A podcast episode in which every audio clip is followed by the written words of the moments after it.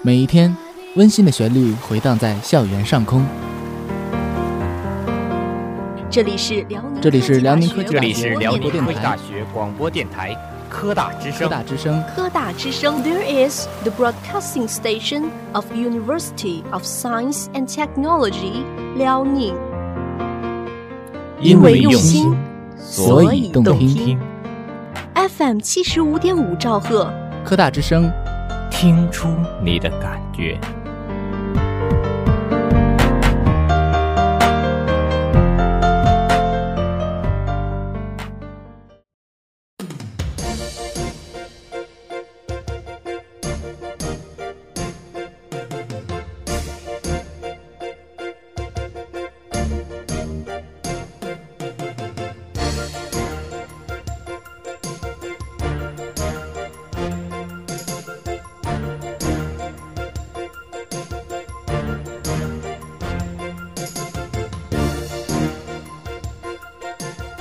因为用心，所以动听。欢迎收听正在为您播放的《走遍天下》，我是主播王子飞。我是主播孙广旭，欢迎大家在喜马拉雅 FM 中或者苹果播客中搜索“辽宁科技大学科大之声”，订阅我们，随时收听我们的广播内容。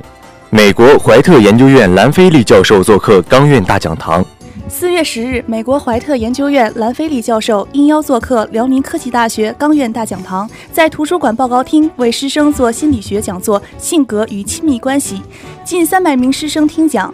兰菲利教授，北京大学心理学博士，师从我国著名心理学家、长江学者周小林教授，研究领域为社会认知神经科学，精通汉语、西班牙语，现任美国怀特研究院的心理学教授，怀特基金会的生活教练。二零一四年夏天，在中央电视台的《少年中国强》栏目担任神经科学专家，并两次获得中国教育部来华优秀研究者奖学金。二零一六年四月十五日，李克强总理考察北京大学期间，被选为留学生代表受到总理接见。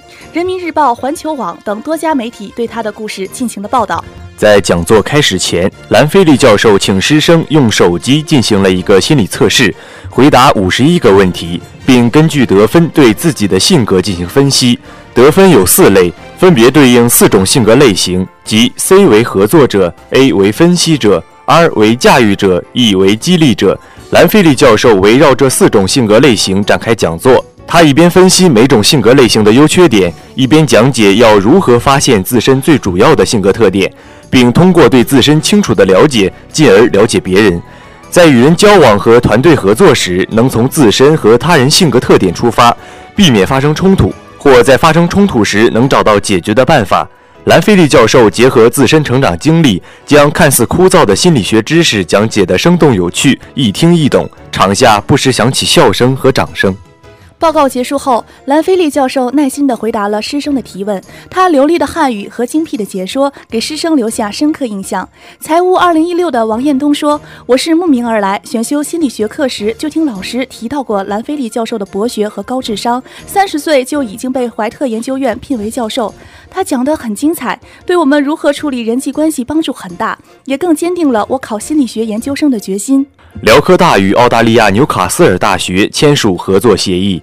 四月十一日，应辽宁科技大学邀请，澳大利亚纽卡斯尔大学副校长凯文博士、能源研究中心副主任艾伦博士到学校访问。辽科大校长张志强、副校长郭连军热情会见了澳大利亚客人。张志强、凯文博士共同为碳基能源国际合作中心成立揭牌。郭连军、艾伦博士分别代表各自学校在合作协议上签字。中钢鞍山热能院副院长孟清波应邀出席会见。辽科大相关部门负责同志会见时在座。郭连军向澳大利亚客人介绍了学校的基本情况，凯文博士、艾伦博士也就纽卡斯尔大学的情况进行了介绍。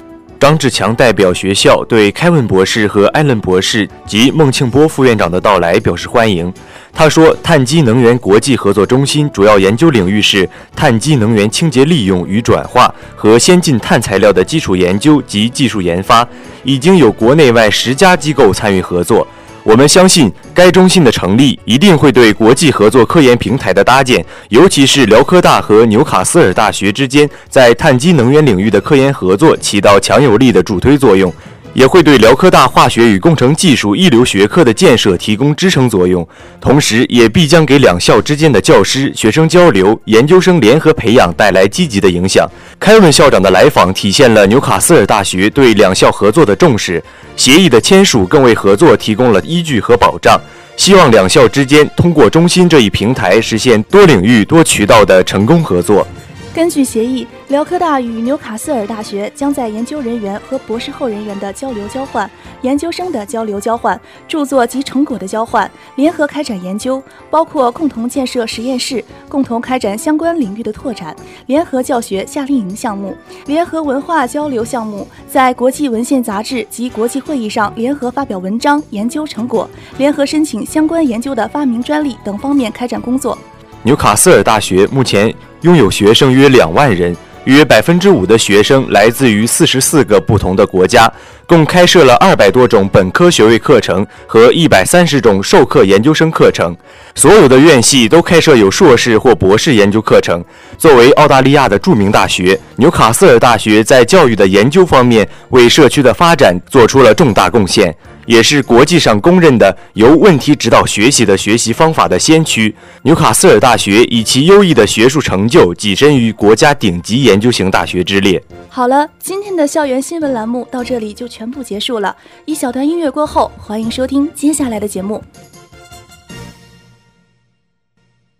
游山玩水，走遍天下；悠哉悠哉，快乐随行。这里是每周二傍晚科大之声。旅游类节目《走遍天下》，走遍天下，走遍天下，走遍天下，与你一起在旷野燎原，在乡野田间，在山峦沟壑，在峡谷山涧，在雪山苍穹，在海天一线，在花园甬道，在泉水林边，在十里长街，在一座陌生的城市，收获一种久违的感动。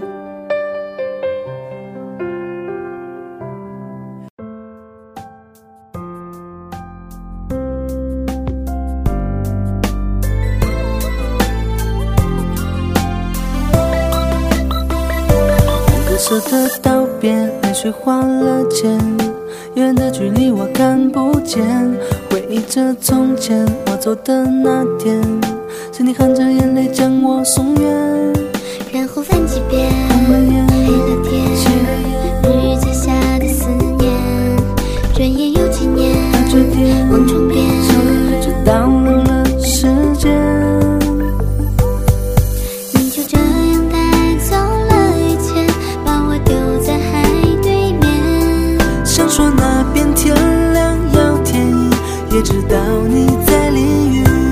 水走遍天下，这里是每周二傍晚科大之声旅游类节目《走遍天下》，我是主播王雪茹，我是主播苏阳。它是沈从文笔下一个大王的故事发生地，它有丁宁留意的风景如画的龙潭中学，半城山水半城人，它也有如天空之城一般的山城夜景，它是繁华的又是落寞的，山城华灯初放，一路上万家灯火。高低明灭，车流不息，流光溢彩，交相辉映，确实令人心动。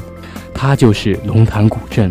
昔日的繁华慢慢沉淀为历史的醇香之后，龙潭古镇又在日新月异的今日重新焕发着光彩。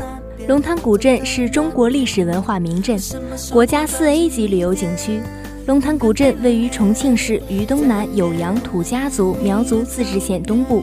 距县城四十公里，与秀山县接壤，地处武陵山区腹地，为有东门户。龙潭古镇景区以龙潭古镇和赵世炎同志故居为主体，总面积三点二平方公里，是全国百个红色旅游经典景区之一。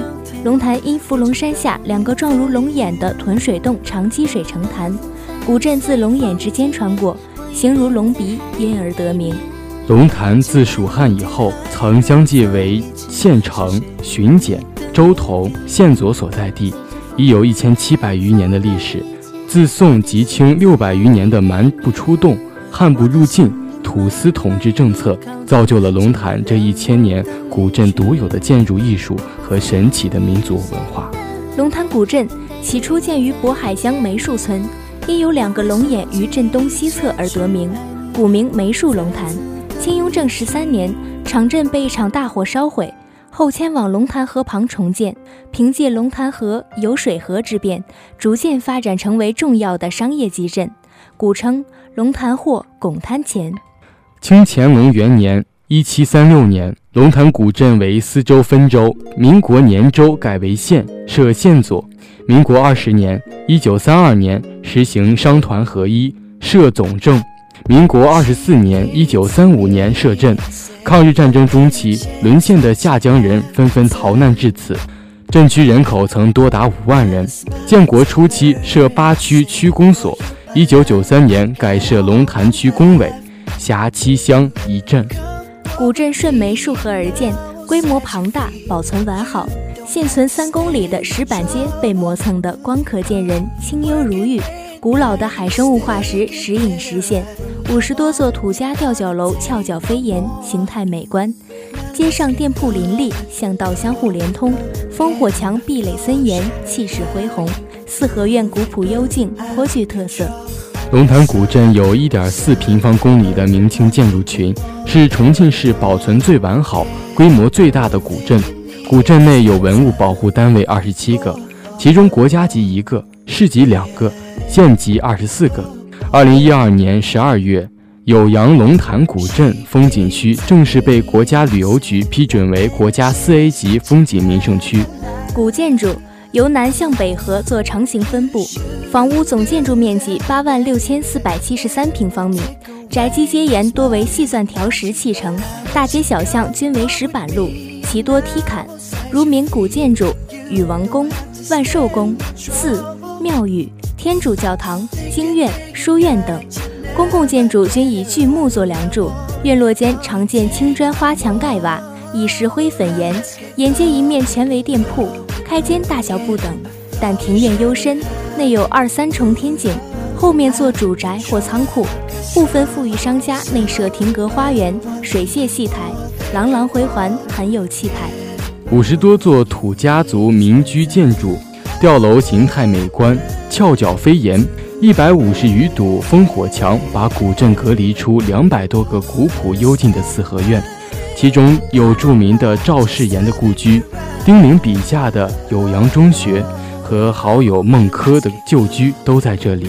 龙潭古镇至今仍保存有距今已两百多年的石板老街、四合院，烽火墙是其独特的建筑。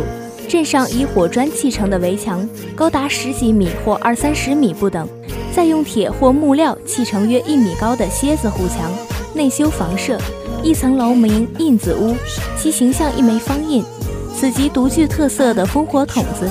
石板街从瓦厂湾经永兴街、中心街、永盛街至永盛下街的梭子桥，全长约三公里的石板街被磨得清幽如玉，光可见人。另一条街起自福兴桥下抵江西潭顺河街，全长零点五公里，主街宽约五米，全用方块青石铺成。因年代久远，历经行人步履，石板光滑，行走其间尤需格外小心。古镇上文昌宫、天后宫、轩辕宫、禹王宫、万寿宫、龙王庙、火神庙等古建筑灵柩门楣。画栋雕梁，飞檐翘角，秀丽壮观。内的黄龙上滩，猫儿震潭，仙人挂棒，缆蛇下山，罗汉岩石，二龙滚江，九桥溪泛，龙洞宝山等名胜，景色优美，风光迷人。在浓郁的民族风情中，春节的灯会，火树银花、鸭子龙、脱节老龙、火龙与狮子灯、蓬蓬灯、花灯、台灯并驾齐驱。翩翩起舞，热闹非凡。小端阳的龙舟竞渡与大端阳陆地上的干龙船过肩，独具特色，妙趣横生。龙潭古镇民族风情浓郁，是专家学者、作家及诗人采风的好地方。苗族著名作家沈从文在龙潭写过十八岁古怪女匪首王幺妹的故事，著名女作家丁玲。也描述过古色古香的龙潭中学。龙潭风景如画，美在天成。戏剧作家田汉在他离别龙潭的时候，吟下了“酉阳孤塔隐山岚，巨石撑天未可探”。闻道鲤鱼多齿半，把竿何日钓龙潭的七绝诗。一九三一年，著名画家张大千的兄长张善子的学生关云坤，在龙潭古镇江西潭畔的中山公园举办了两次虎画展。龙潭古镇不单孕育了璀璨夺目的民族文化，土家苗族人还创造了风味独特的传统饮食文化，尤其是名噪一时的四大名小吃。曾经声震余鄂湘黔四省边区，腊茶相传为清乾隆年间酉阳废除土司而改土归流后，酉阳的首任知府发明。由于腊茶有特别的药用功能，又兼有风味小吃辅料，一时广为大众欢迎，名列古镇传统饮食之首。但不幸的是，因管家后代人丁不旺。使腊茶药用配方失传，酉阳县旅游部门正组织力量对其配方进行抢救性保护挖掘。相信不久前往龙潭旅游的游客定能喝上香辣可口的腊茶，拂去他们旅程的疲劳。李正元羊肉面是古镇小食店主李正元用其一生的心血，在三十年代所创，主料是武陵当地山羊肉，肉用山泉水浸透。切片后入锅，旺火炒，加土酒烧，放入辣椒、八角、茴香等掺水煮沸成臊子，待面条煮熟，将杆子舀于面条上，再加以香菜即可入口。此小吃之特点是毫无羊肉腥味，肉质鲜嫩爽滑，其品牌在当时名噪一时，闻名于渝鄂湘黔四省边区。其孙李国权得其真传，但也面临失传。酉阳县旅游部门在当地政府的协助下，正积极组织力量进行抢救性保护开发。七起糕是古镇中最日常的美食，其主料以优质的龙潭大米为主料，将米泡涨，用石磨磨成浆，放入木盆，再经特殊工艺发酵之后捏成团，放入特制磨具，再放入蒸笼，大火蒸。拌以红糖、芝麻、豆面，吃之化渣，香甜可口。古镇居民黄吉贵得其真传。时间有限，简单介绍些。一小段音乐后，下面的节目更精彩。汤里营造出浪漫气息，就让我给你一场想要的最美的婚礼。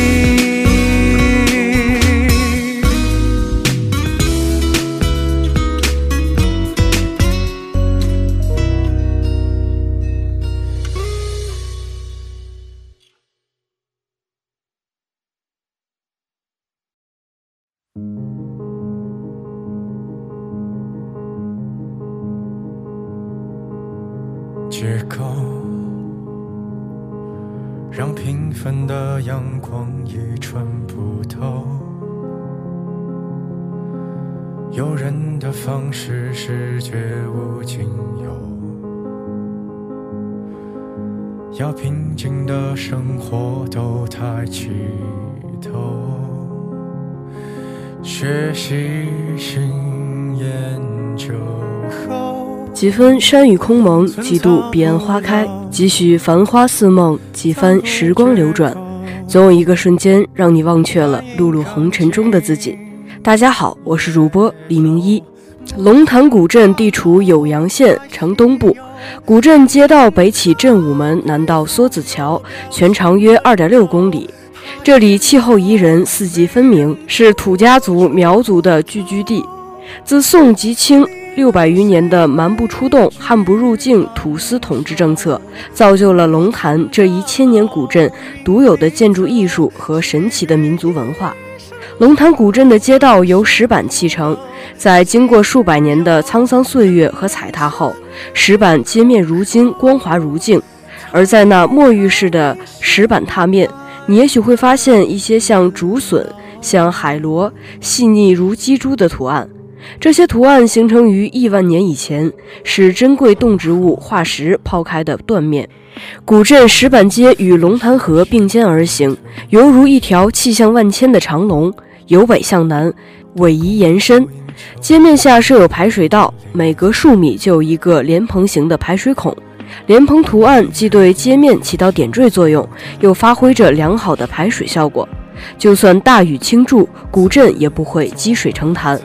清雍正十三年实行改土归流后，废除了汉不入洞、蛮不出境的禁令。清政府鼓励江西、湖广等地人民向渝东南一带迁徙开荒，于是大量的汉人陆续迁到龙潭定居，极大地丰富了龙潭的人文内涵和民俗文化。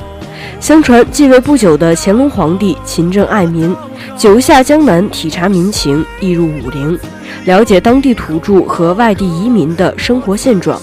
万寿宫就是为了迎接乾隆皇帝而建的行宫。王家大院是国大代表孙中山的秘书王伯山先生、瞿秋白夫人王建红女士的故居，始建于清代举人王生泰。王家大院一进为左右各四间厢房，在最外一间厢房有吊脚楼，修建独具匠心，风格独特。二进为严格的中轴对称布局，呈田字形平面，是标准的四合院形式，中庭有盖。由四个柱子支撑，而与四边屋顶相接，分割围合开成四个小天井，各居一角，具有采光、通风、排水功能。大院为单层建筑。这座九桥西畔的吴家院子，距今已有两百多年历史。相传是清朝大学士吴绍周告老还乡，从江西来到龙潭，相中了这块风水宝地，建造了这个院落。吴家院子到目前已历经了十几代人，期间吴先煦的堂哥吴先冲又在其旁建造了一座宅院，自成一体，又与原先的院落相连，构成了现在的规模，称吴家大院和吴家二院。吴家院子高大雄伟，精巧细致，但不复杂繁琐；注重结构合理，但不失艺术风格；注重装饰艺术，但不滥加点缀，代表了古镇民居较高的建筑艺术成就。龙潭因伏龙山下两个状如龙眼的屯水洞，常积水成潭，古镇自龙眼之间穿过，形如龙鼻，因而得名。龙潭依山傍水，古镇内有古井十一处。为古镇居民的生活带来便利，如王家井、龙泉井、八卦井等。若逢大雨，水井也会变浑，但天气一旦放晴，井水自然又会变清澈见底。时至今日，古井仍是古镇居民生活里不可缺少的一部分。八卦井又称八角井，它是龙潭十一处古井之一。它原为双井，位于龙头桥南北两侧。很早以前，人们在九桥西边石穴取泉水饮用，后围砌成井，并行八卦，故名八卦井。它六角开阔的井口，数米见方的井台，两个供居民洗淘的水池，潺潺流淌的水渠，汲水、淘菜、洗衣，其功能配套形成了完整的供水整体。龙潭古镇的文化底蕴深厚，有独具特色的鸭子龙、脱节老龙。还有汉戏、茶馆评书、白手舞、土家山歌等。此外，古镇居民土制的腊茶、气气糕、设饭等传统美食文化也独具魅力。鸭子龙传说，鸭子龙源于龙潭巴罗寨的一个传说。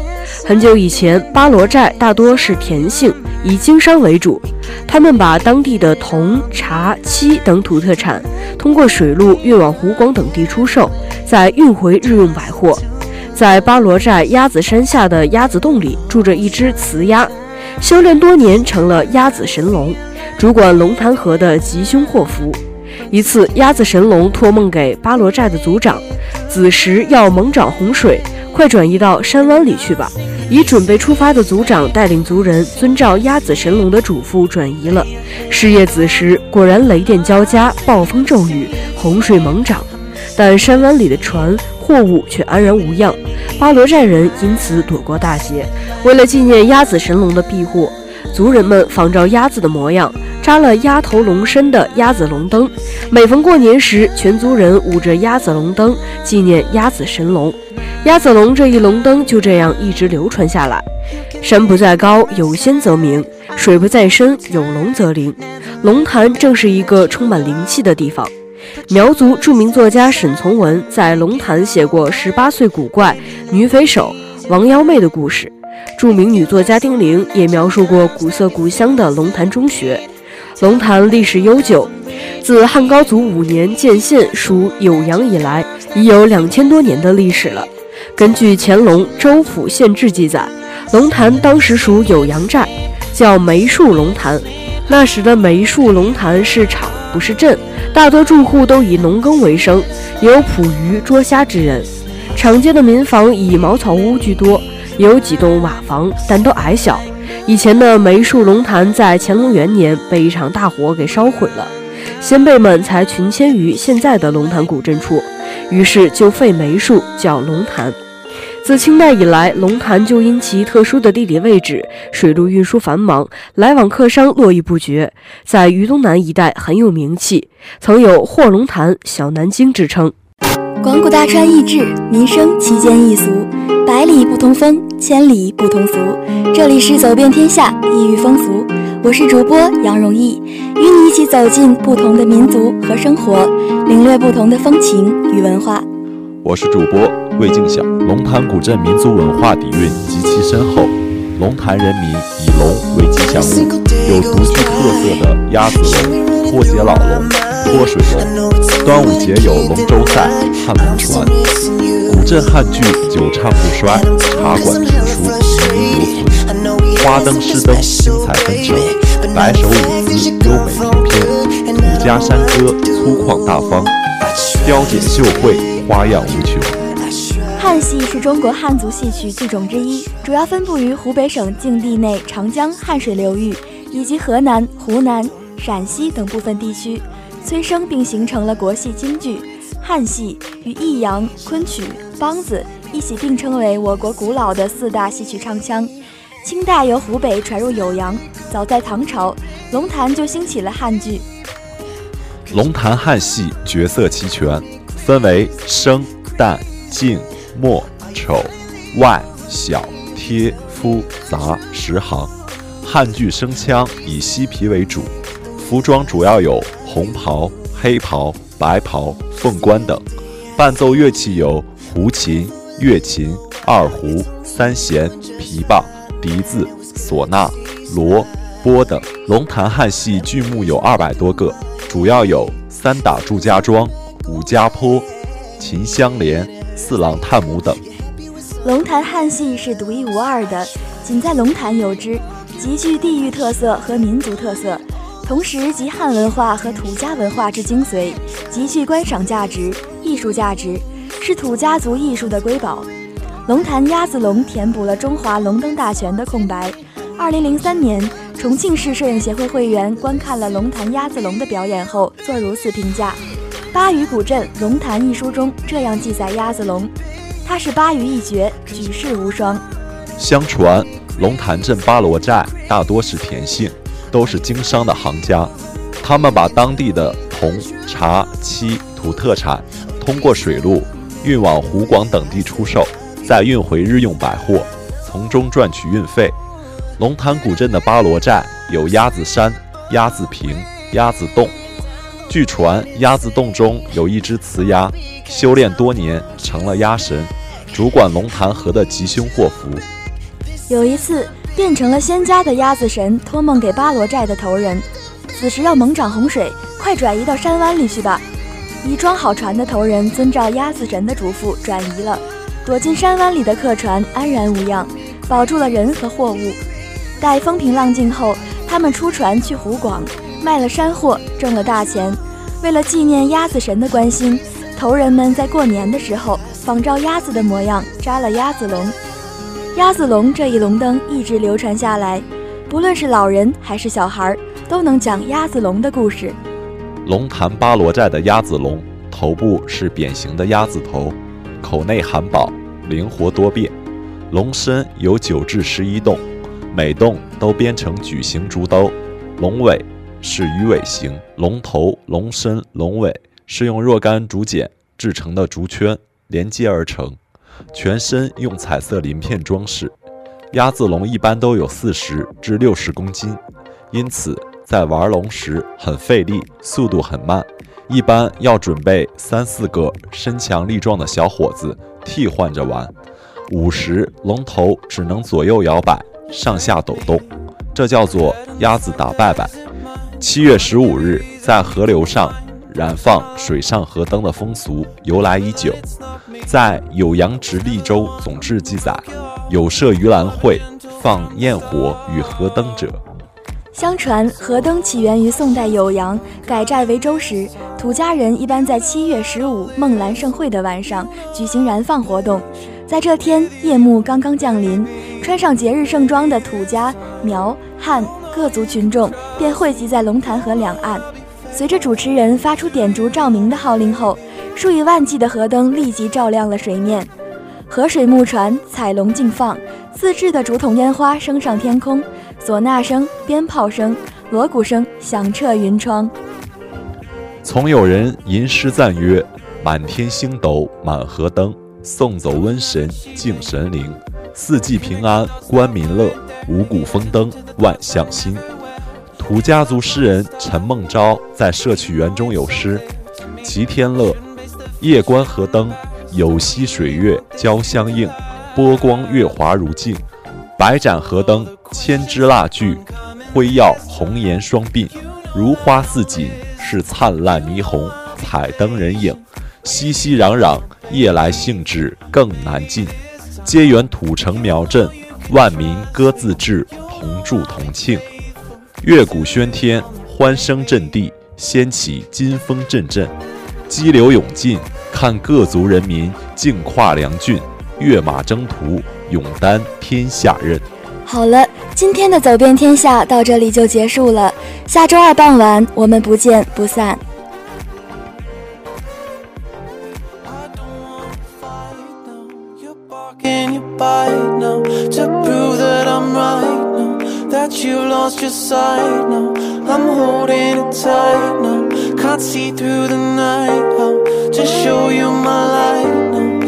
Paint these walls white now. I don't wanna fight now. You're barking, you bite now to prove that I'm right now. That you've lost your sight now. But I'm holding it tight now. Can't see through the night. I'll just show you my light now. Paint these walls white now. So though the questions keep on coming this